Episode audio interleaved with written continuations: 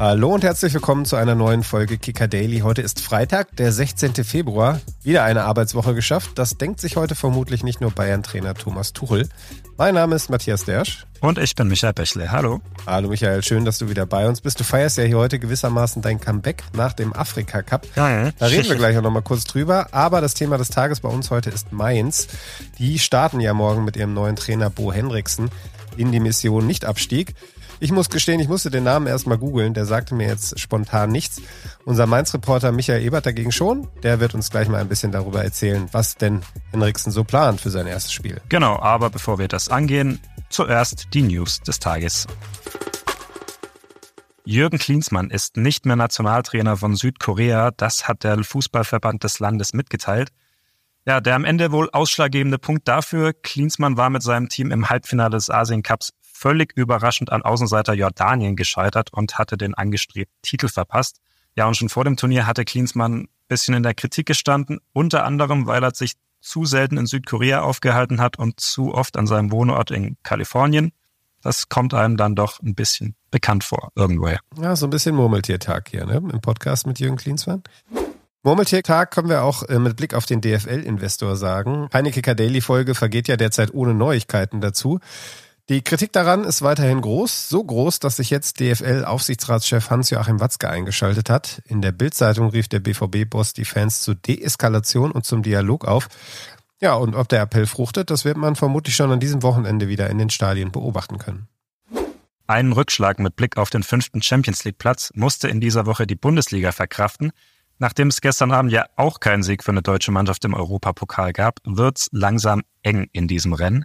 Wir erinnern uns, nächste Saison wird die Königsklasse von 32 auf 36 Mannschaften erweitert und unter anderem gehen dann zwei der neu geschaffenen Startplätze an die Ligen mit dem besten Abschneiden in dieser Saison.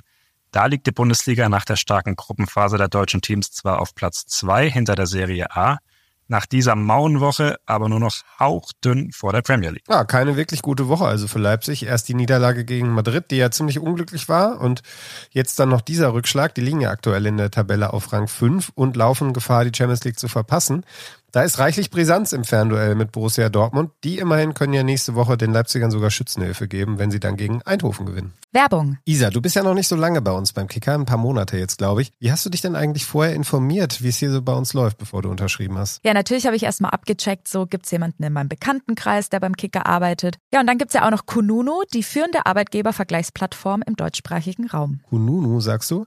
Ich glaube, den Namen habe ich letztens mal bei den Fußballfrauen von Borussia Dortmund gelesen. Und auch bei den Fußballerinnen vom FC Schalke ist mir das schon untergekommen. Jetzt weiß ich auch endlich, was sich dahinter verbirgt. Damit konnte ich nämlich erstmal nichts anfangen. Als ich zum Kicker gekommen bin, da gab es so eine Plattform noch nicht. Was genau hat Kununu denn im Angebot? Ja, das ist richtig praktisch. Bei Kununu bekommen Jobsuchende nämlich ungefilterte Einblicke in die Arbeitswelt von Unternehmen, also in die Unternehmenskultur, die Benefits, Gehaltsstruktur und so weiter und so fort.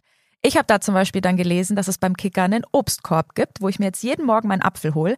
Ja, und Ziel von Kununu ist es, den Arbeitsmarkt transparenter zu machen, ganz unter dem Motto Let's make work better. Na, der Spruch passt ja irgendwie auch zum Frauenfußball, der noch richtig um Gleichberechtigung und Sichtbarkeit kämpfen muss. Ja, genau. Und deswegen hat sich Kununu auch den Frauenfußball für sein erstes Sponsoring-Engagement im Sport ausgesucht. Eigentlich rivalisierende Clubs wie Dortmund und Schalke, aber auch Leverkusen, Köln und Duisburg werden da gezielt unterstützt. Und die verbindende Kraft des Fußballs soll also auch genutzt werden, um die Gleichberechtigung in der Gesellschaft und der Arbeitswelt voranzubringen. Ja, verstehe. In den Farben getrennt, in der Mission vereint vereint. Der Ansatz von Kununu gefällt mir. Und wenn ihr jetzt mehr über Kununu und deren Mission erfahren wollt, dann schaut bei uns in den Shownotes rein, da haben wir euch alles Wichtige verlinkt.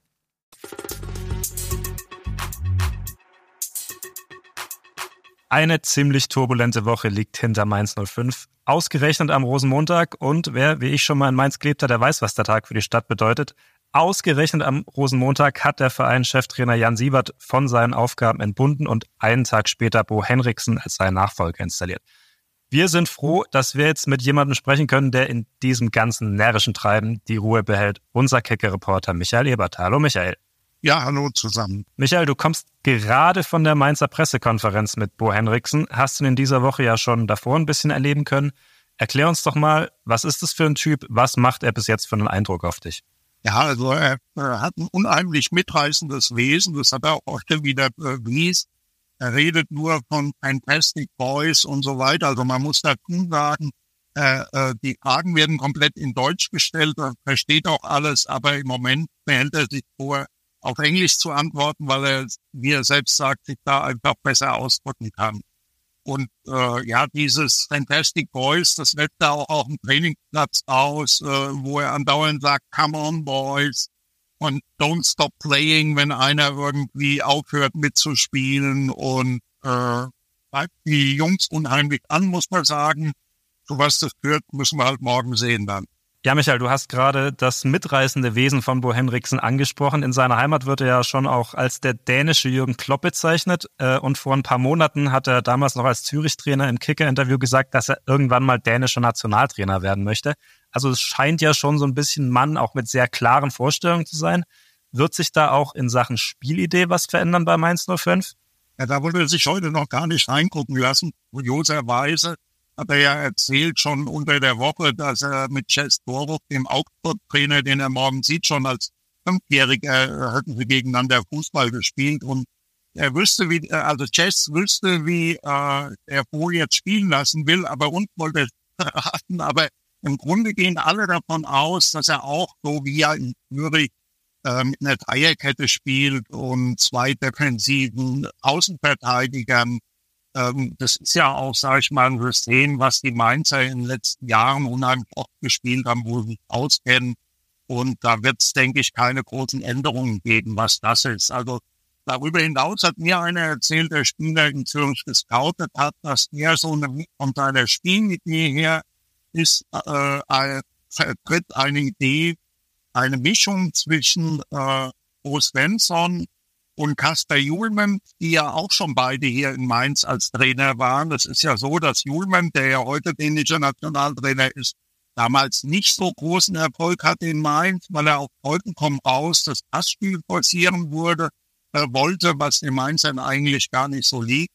Und der Bo ist ja eher so ein, äh, der auch dann mit Balljagd und langen Bällen und so handelt. Und wo Henriksen soll so eine Mischung aus beiden sein. Klingt ja erstmal nicht schlecht. Äh, Jan Sievert, der Vorgänger von Hendriksen, unter dem hat Mainz ja die letzten elf Spiele nicht gewinnen können. Vor allem im Angriff ähm, fehlte da die Durchschlagskraft. Ist das so der Hebel, wo Hendriksen jetzt als erstes ansetzen muss oder siehst du andere Baustellen? Ja, das ist schon, sag ich mal, also das gesamte Offensivspiel ist so ein Hebel. Jetzt haben sie ja im Winter Amiri dazugeholt, der aber quasi ohne Spielpraxis war und wahrscheinlich auch noch ein bisschen Zeit braucht, um in den Rhythmus zu kommen dann ist es so, dass sie immer noch nicht ganz aus den Vollen schöpfen können. Also Johnny Burkhardt beispielsweise, der von am Mittwoch nur gelaufen ist, weil er leicht erkältet ist, hat wohl gestern auch noch nicht mit trainiert. Und jetzt wollen wir schauen, heute Nachmittag beim Abschlusstraining, ob er da äh, dabei sein kann. Und dann davon wird auch abhängen, wie es morgen aussieht. Jetzt ist man ja im Rückblick immer schlauer, vor allem wir Journalisten. Ähm, aber wenn man sich jetzt mal anschaut, Sievert, der ist ähm, vor Weihnachten ins Amt gekommen, hatte dann einen guten Start. Äh, trotzdem gab es ja diese Klausur dann, wo überlegt wurde, wie machen wir es. Er war ja erst ein Trainer auf, auf Zeit.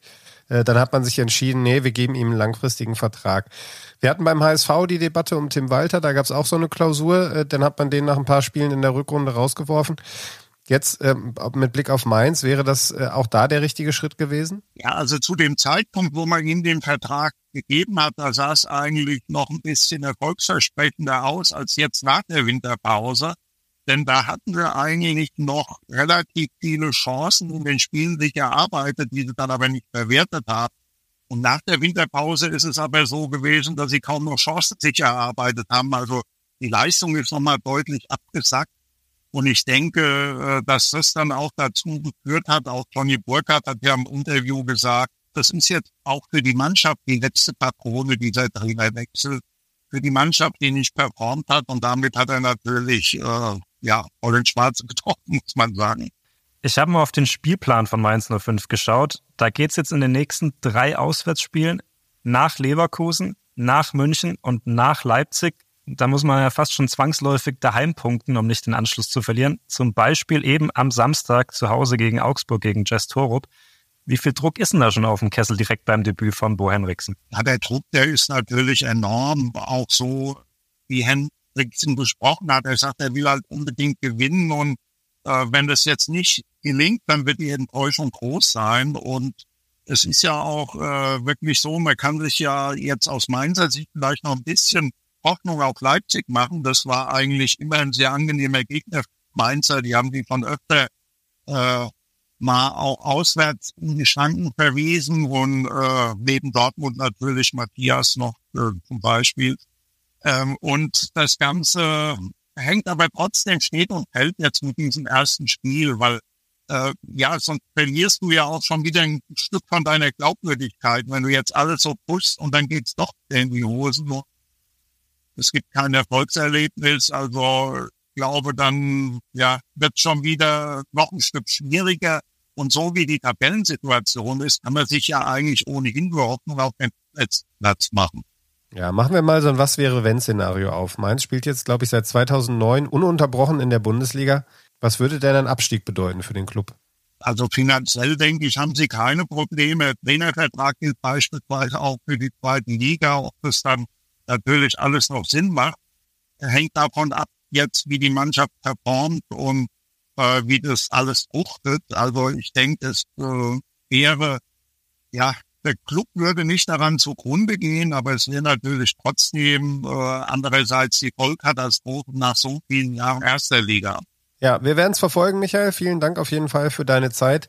Und wenn wir uns das nächste Mal sehen, dann verspreche ich dir, spendiere ich dir einen Berliner. Oder äh, wie nennt man die Dinger bei euch? Klär mich auf.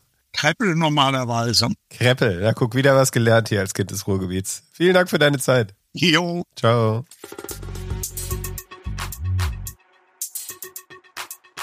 Gestern Nachmittag habe ich noch ziemlich spektakuläre Bilder gesehen. Michael, du wahrscheinlich auch. Da ist Sebastian Aller äh, nach Dortmund zurückgekehrt und ähm, der BVB hat dann so ein Video gepostet, äh, aus der Kabine aufgenommen, wie die Mannschaft darauf wartet, dass er kommt. Dann geht er durch die Tür, ganz toller Empfang, Konfettikanone, Gesänge, Jubeltänze. Mir haben sich da zwei Fragen gestellt. Zum einen, wer räumt das Ganze wieder auf? Und zum anderen, wirst du eigentlich von der Kicker-Redaktion auch so begrüßt, wenn du jetzt nach deiner Rückkehr vom Afrika Cup äh, wieder in der Redaktion aufläufst? Antwort eins, keine Ahnung, aber sehr gute Frage.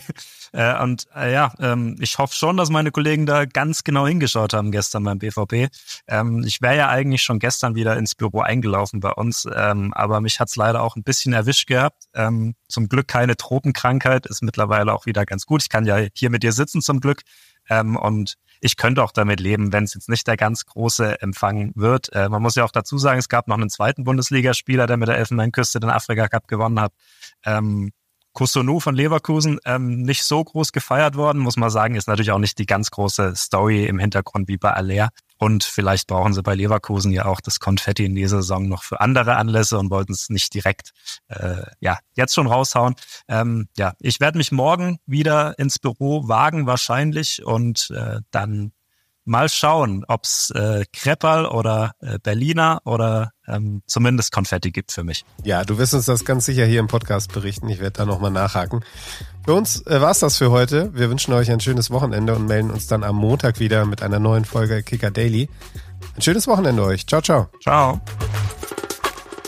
Kicker Daily ist eine Produktion des Kicker in Zusammenarbeit mit ACB Stories. Redaktionsschluss für diese Folge war 14 Uhr. Abonniert den Podcast, um keine neue Folge zu verpassen.